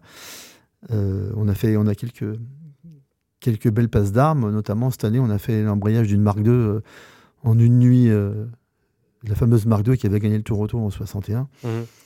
Euh, c'était une gageure parce qu'on a, on a attaqué à, 8h, 20h30 et on a fini à 5h30 le matin. Donc il est important à un moment donné que certains puissent aller dormir pour conduire après. Et là, on a bossé, euh, enfin, ils ont bossé à 5 et euh, je me suis chargé de trouver les pièces, trouver ceci, trouver cela, leur amener à manger, leur amener, etc. Euh, puis mettre mon grain de sel parce que je sais pas faire autrement. Mhm. le, pilote devait être content de retrouver sa voiture roulante le, lendemain. Écoutez, il a, été, il a été charmant. Il a fait des photos, il nous a remerciés, il a parlé de nous à l'arrivée, il a expliqué qu'il pensait vraiment que ça s'arrêtait, il était surpris. Ça fait partie des, des bons moments, quoi. Et, sur les événements euh, circuits tels que le Mans Classique ou les séries Peter Auto, c'est un peu le même dispositif. Vous avez un, un camion. On, part moins nombreux, on part avec le camion, notre outillage, euh, on s'installe. Là, généralement, vous partez quel, euh, combien de temps avant l'événement? Comment ça se passe? Généralement, on part le mercredi midi. D'accord. Pour être sur place le mercredi soir ou enfin, mercredi matin pour être sur place le mercredi soir. parfois, certains clients veulent faire les essais libres et donc il hmm. faut être là. S'ils les font pas, nous, ça nous va bien on s'installe, on se pose, on a le temps de voir nos copains, on a le temps de prendre nos marques. Euh, parce que c'est beaucoup de tension, c'est beaucoup de pression, c'est c'est de l'adrénaline. Et tout à l'heure, vous évoquiez euh, vos souvenirs de, pilotage sur Martini et, Techno, euh, mais vous n'avez donc pas persévéré dans le pilotage. et ça vous tente pas aujourd'hui quand vous êtes sur les circuits, vous avez pas, ça vous titille pas un petit peu? Il y a beaucoup de préparateurs comme vous, la plupart roulent avec leurs clients en compétition. Je vais être franc avec vous, pas tant que ça. déjà, j'ai du mal à concevoir que je vais rouler en même temps que mes clients moi, j'arrive pas à comprendre ça. Enfin, j'arrive, non, non pas à le comprendre, je n'arrive pas à le réaliser, moi. Moi, je, je, c'est un, mais c'est un talent qu'ils ont. Je pense, euh, on parlait tout à l'heure de d'Yvan et Guillaume Mahé. Euh, alors déjà, il y a la structure. Ils sont suffisamment une structure suffisamment importante pour pouvoir déléguer. Nous, on n'est pas suffisamment nombreux pour pouvoir déléguer et dans les voitures à côté. Nos clients ne comprendraient pas qu'ils soient en panne et que nous, on continue à rouler. Donc déjà, ça limite un petit peu. Et puis, euh, je devais pas être si bon que ça en tant que pilote. Sinon, ça se saurait. Oui, après, on est sur, quand même sur des événements où, le, but n'est pas forcément peut-être le meilleur. On est quand même là. Euh, les pilotes sont là pour, pour s'amuser. C'est vrai. Mais rassurez-vous, je roule, je roule, avec des copains, je roule, euh, on a les roulages, je roule un peu, je fais quelques rallyes à côté avec mes potes, des mm. choses comme ça. Euh, j'ai pas, pas spécialement envie d'aller rouler avec les voitures de mes clients. Oh, on va Bien que ce soit magnifique et que je les adore et que je rêverais, je rêverais de les posséder. Hein. Mais là, c'est compliqué. Ouais, mais Patrick Peter partage un petit peu la, même vision. Il pourrait aussi euh, rouler sur ses propres compétitions, mais euh, évidemment, c'est difficile d'être à la fois organisateur, d'avoir la tête dans l'organisation et en même temps être au volant qui demande quand même de la concentration. Euh. C'est exactement ça. Il y a des gens qui savent. Il y a des gens qui sont multitâches et puis moi je suis un, je suis un peu un peu basique. Hein. je suis un peu monotâche. Il mmh. faut que je me concentre à 100% sur ce que je fais. C'est ça. J'arrive pas à me dégager du cerveau pour faire mmh. autre chose. Ouais, ça, s'entend. Je change un petit peu de sujet. On, revient euh, à l'aspect transmission dont on parlait tout à l'heure avec vos interventions dans, les écoles. Euh, vous participez aussi à l'émission euh, Vintage Mécanique depuis la première saison en 2006 avec François Alain. comment est-ce que cela s'est fait? Alors, ils sont venus nous, ils sont venus nous, nous démarcher. Ils cherchaient quelques garages. On a été castés et puis ça leur convenait. Euh, je vous cache pas que c'est comme pour la course. Euh, mon frère, euh, mon fils, mon neveu étaient assez réticents à ça. Parce que c'est vrai que c'est s'exposer une fois de plus. C'est vrai que nous, on est moins conscients de ça. Mais nos enfants nous expliquaient que, parce qu'ils sont habitués aux réseaux sociaux, ils sont habitués à tout ça, ils nous ont rappelé que, une fois que l'image elle est partie, c'est mm. pour l'éternité. Nous, on pas, nous, on voyait beaucoup, avec Lionel, on voyait beaucoup plus le côté communication, vous savez, euh, euh, on fait une page de pub, voilà. Ouais, mais des fois, ça, on laisse pas toujours l'image qu'on souhaite. Exactement. Et donc, on a été très soucieux de ça. Et ce qui a emporté le, le sujet, c'est toujours la même histoire. Je me suis on a parlé tout à l'heure tous les deux avant l'interview euh, de la CCI de l'Essonne et gens comme ça. J'ai toujours essayé de promouvoir mon métier. Et j'ai très souvent échoué parce que comme je vous expliquais, pour des raisons qui sont diverses et variées. Hein. J'avais quasiment abandonné l'idée d'une promotion quelconque de mon métier. Et là, subitement, on m'a proposé sur un plateau la meilleure des promotions, c'est-à-dire mmh. pouvoir montrer que mon métier est un beau métier, qu'on a des gens fantastiques. Des, vous remarquerez bien que dans les émissions, euh, bon, je parle beaucoup parce que je suis au conteneur, tout ça. Mais dès qu'on rentre à l'atelier, quand j'ai posé le décor, vous ne voyez plus que les jeunes de chez moi travailler. On met en avant leurs compétences, leur savoir, et ô combien c'est complexe, combien ça nécessite du savoir, de, de l'investissement personnel, parce que c'est valorisant. Et c'est un outil fantastique. Je vois pas comment j'aurais pu, autrement que comme ça, euh, expliquer ça pendant euh, une, une, une, heure, 52 minutes, à 20h30, sur une chaîne de grande écoute. C'était, ça a été un, voilà, un porte-voix extraordinaire. Et puis, euh, j'arrivais à une époque, à un âge, où faire autre chose, c'était marrant. Quoi. Ouais. J'ai découvert un milieu que je connaissais pas, que j'imaginais même pas. Et, alors, racontez-nous un petit peu les, coulisses de l'émission. on, imagine bien qu'il y, a un script euh, quand même derrière tout ça, mais euh, on pense aussi qu'il y a quand même beaucoup de vrai, puisqu'on voit que vous travaillez euh, réellement sur les, sur les voitures. Comment est-ce que tout ça se, se prépare en, en off? Alors, très longtemps à l'avance. Euh, bien entendu que c'est pas du cinéma, bien entendu que quand on dit qu'on va souder un morceau, on le soude. Mm. Et euh, mes camarades de jeu sont exactement comme moi. C'est euh, beaucoup de travail en amont, c'est tout préparé. c'est s'assurer qu'on aura les pièces pour le, jour du tournage. C'est parce que c'est beaucoup, on s'est déplacé beaucoup de gens. Et puis après, c'est à la fois faire les choses comme on sait le faire depuis toujours, mais en plus, il faut que ce soit beau. Mm. il faut que les mains restent propres, il faut que les outils tombent pas par terre, il faut pas qu'on lâche un juron. C'est mm. un bel exercice de style. Mm. Ouais, puis un aspect vulgarisation, il faut que tout le monde puisse comprendre ce que, ce que vous voilà, faites. Euh. Voilà. D'autant plus que euh, c'est vrai que les gens avec qui on travaille euh, sont des professionnels de l'image, mais pas de l'automobile. Et donc, pour eux, il n'y a pas une grosse différence entre une baguette de pain et un arbre de transmission au départ. Donc, c'est à nous de leur faire comprendre quel est quels sont les tenants aboutissants, pourquoi on va faire comme ça. Euh, mais c'est des gens qui sont d'abord charmants et puis c'est vachement plaisant. Quoi. Mmh. Et, puis c'est répéter, voilà, c'est faire des gammes en fait, hein, parce qu'on explique tout, on est didactique, on repart de zéro, on explique le détail, on montre tout. Euh, et puis c'est des belles images. J'ai la chance d'être dans une émission où euh, on traite vraiment les sujets de fond et, et puis les images sont belles. On, on, nous met en valeur, on n'est pas vous savez, c'est pas, euh, voilà, c'est pas de la vraie télé-réalité, mmh. euh, il n'y a mmh. pas de vulgarisation, euh, c'est que du bonheur. C'est que mmh. du bonheur. Les gens sont sympas, l'équipe de tournage est sympa, on se marre. Et puis, ils nous laissent, on, a quasiment carte blanche pour les sujets. en fait, l'idée, c'est très simple, c'est qu'est-ce que tu voudrais faire? Et, justement, il y, a un véhicule qui vous a particulièrement enthousiasmé dans ceux que vous avez pu faire depuis, depuis, 2000, depuis la première saison en 2000. Alors, j'ai une, on m'a beaucoup félicité pour cette voiture et j'ai une tendresse particulière pour la marque 2, celle de Fabrice Quenel qui, court chez vous, qu'on a fait d'ailleurs pour le Tour Auto.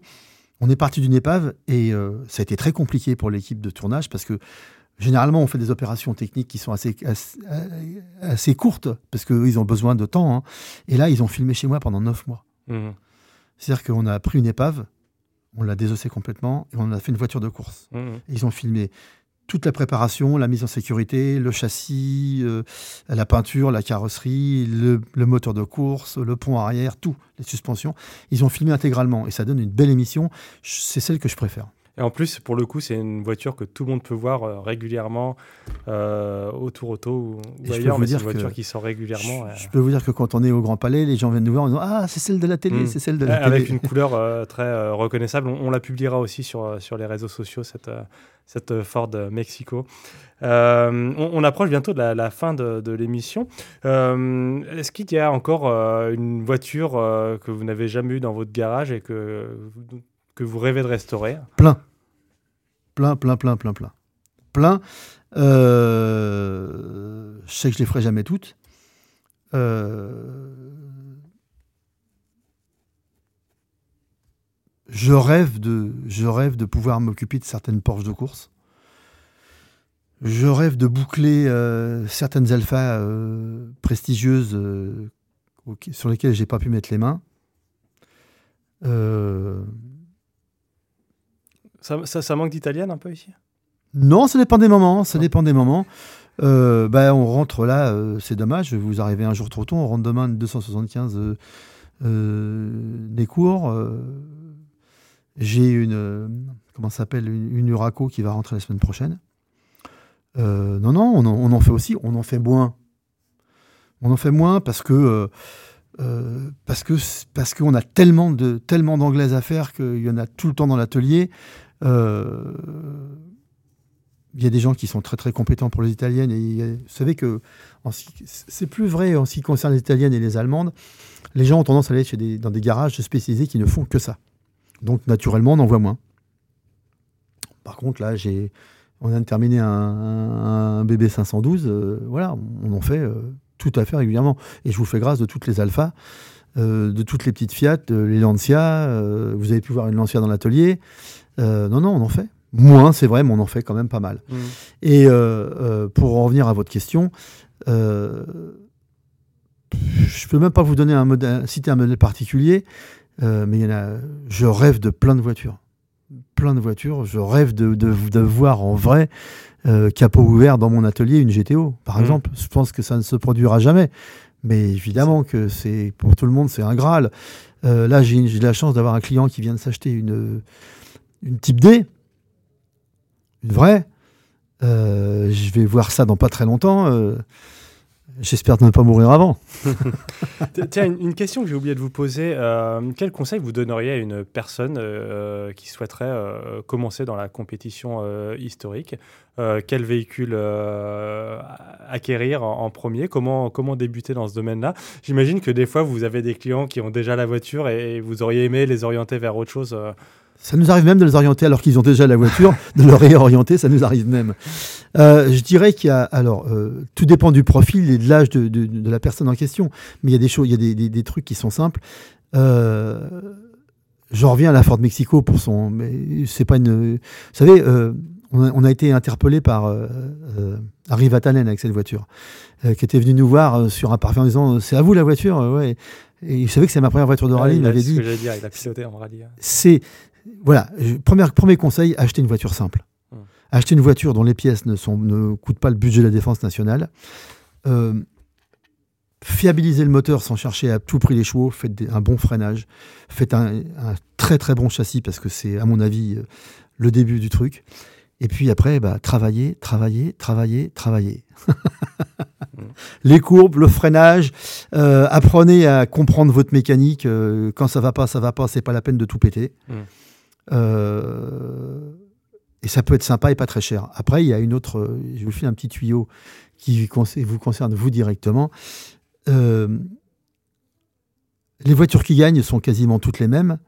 Les voitures que l'on convoite sont quasiment toutes les mêmes. Et donc, par conséquent, les gens qui s'inscrivent dans les compétitions, il y a une tendance à avoir toujours les mêmes voitures sortez un peu des sentiers battus, trouvez une voiture qui mm. soit un petit peu plus originale, qui va faire plaisir à l'organisateur parce que il fera plaisir aux spectateurs sur le bord des routes en, en diversifiant ses mm. plateaux et vous aurez trois fois plus de chances d'être pris, notamment si vous souhaitez un jour faire un tour auto. J'en sais quelque chose. Ouais, ce que On est d'accord. Le tour auto valorise beaucoup cet aspect-là. C'est, mais parce que, le but, mais parce que le danger. au spectateur un panel le plus large possible. Mais, mais pourquoi? C'est parce que c'est ça le but. Le but. Moi, je, je sais pour en avoir, avoir, entendu Patrick en parler régulièrement. Euh, hormis le fait qu'on est d'horribles égoïstes tous et qu'on veut se faire plaisir, Patrick a, a en tête de faire plaisir aux gens. Moi, vous savez, j'ai j'ai été scotché euh, de voir à, 7 heures du matin euh, au milieu de la pampa, au milieu de rien, euh, alors qu'il fait 3 degrés avec la rosée partout, des gens qui sont là depuis une heure et demie allongés dans un fossé avec un appareil photo grand angle en attendant qu'on passe. J'ai été ravi de voir des élus qui sont tous avec leur écharpe nous attendent à l'entrée d'un village avec des gamins qui portent les panneaux Vive le Tour Auto. C'est fantastique ça. C'est vraiment la magie. Et, c'est de la magie, c'est vraiment ça la magie. Je me souviens d'être passé dans un village où le trottoir devait faire 50 cm d'épaisseur et il y avait la maîtresse qui tenait les enfants par les mains, chacun d'un mmh. côté. Ils étaient plaqués contre la, barrière, à regarder passer des voitures. Fasciné. Et on voit ça chaque année. C'est top, c'est top. Et, c'est surtout ça. Et je sais que Patrick fait ça pour ça. Et par conséquent, évidemment, quand il peut diversifier ses plateaux, montrer aux gens plein de trucs, c'est génial. Mmh. Quand je dis plein de trucs, c'est plein de voitures. Et donc, aller dans son sens, parce que d'abord, c'est sympa. Et deuxièmement, vous avez plus de chances euh, qu'il se penche sur votre berceau.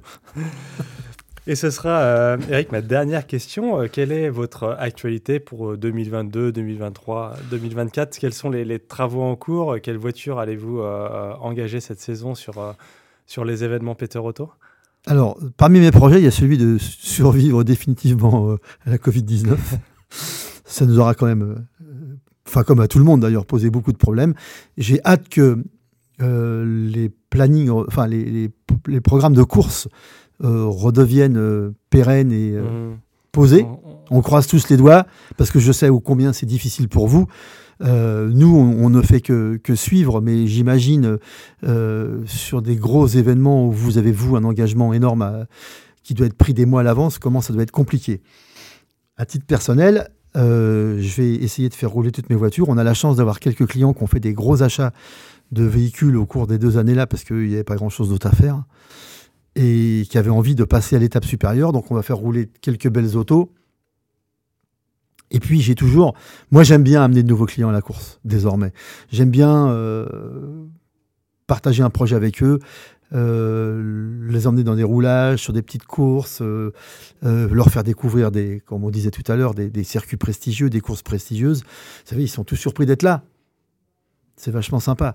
Et, puis de les porter un peu en avant avec des chronomètres qui évoluent, parce que quand on est tout en haut, l'évolution du chronomètre, ça devient quelque chose de très, hein, très très insignifiant. Alors que mm-hmm. quand on a quelqu'un qui, qui découvre ce que c'est qu'un freinage ou qu'une trajectoire, on avance très vite et ça c'est sympa parce que ça parle à tout le monde quoi.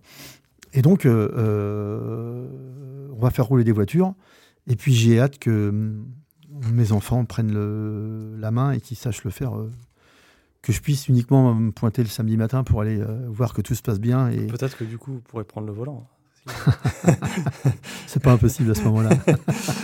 Euh, merci beaucoup. C'est un plaisir. touche à sa fin. Merci de nous avoir consacré euh, plus d'une heure à, parler de.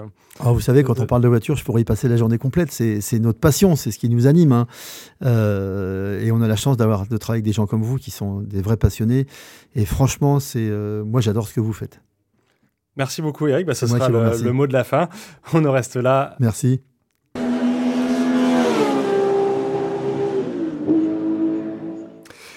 Merci à tous d'avoir écouté ce podcast avec euh, Eric Spedbrout.